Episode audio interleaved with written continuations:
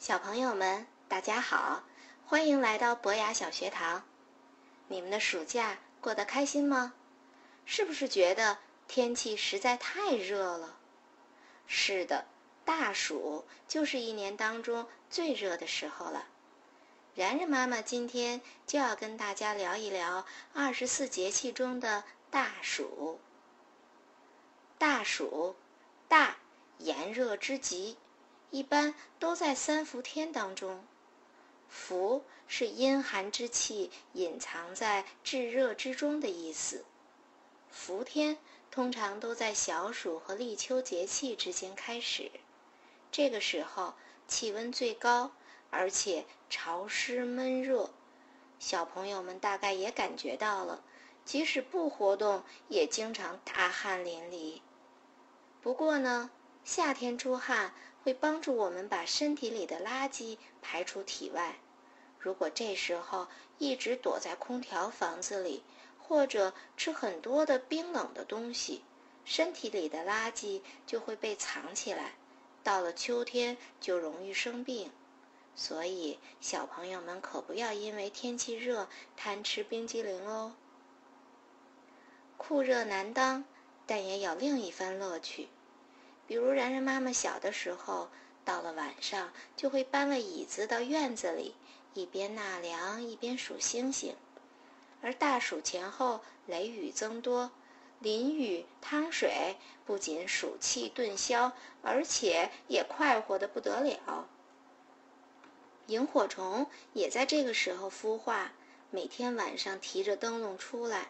只是由于环境变化了，很多地方都难得见到了。要说暑期里最惬意的，可能是在开满荷花的池塘边坐一坐，或是划小船在里面穿梭，吹着清风，拨着莲蓬，甚至摘一片荷叶做个帽子。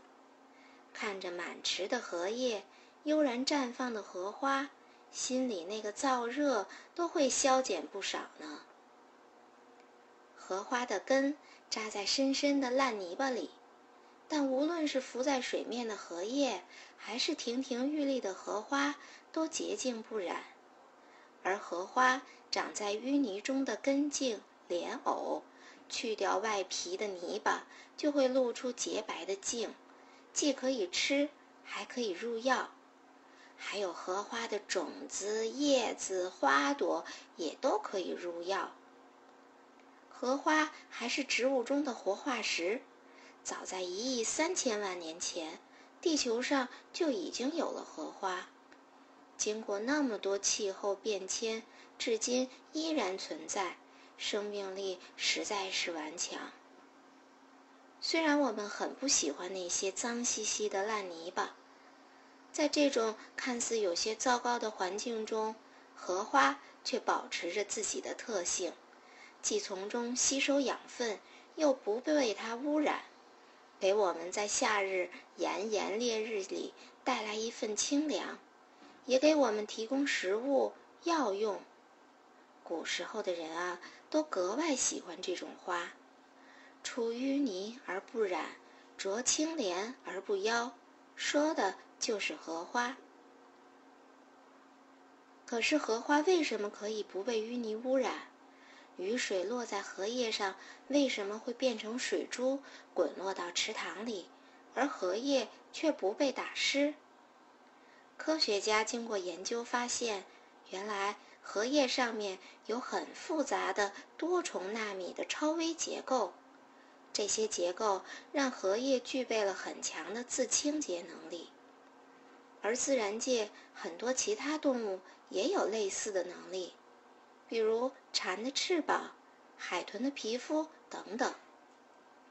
于是，科学家就仿照这些结构，发明了很多新的材料，让我们的生活更加方便。我们管这种材料叫做疏水材料。比如疏水建筑、疏水玻璃，甚至是疏水衣服，加上这种材料，建筑物、玻璃就不会被空气中的灰尘弄脏，衣服也不需要经常清洗了。小朋友们，你们还可以想到什么可以使用这种材料的地方吗？你瞧，人类不仅享受大自然的美好，不仅从自然界获得食物、药材和各种生活必需品，还从自然界获得灵感，不断的思考创造，让我们的生活更加便捷舒适。小朋友们可以看看你的身边。有什么东西是我们从自然界获得灵感创造出来的？你又能从大自然中得到怎样的启发呢？如果你正好去看荷花，不妨也感受一下从泥泞中生长而出的花朵是怎样的高贵；也不妨观察一下荷叶上的水珠是怎么滚动到水中去的。好了。今天的节目就到这里了，我们下次再见。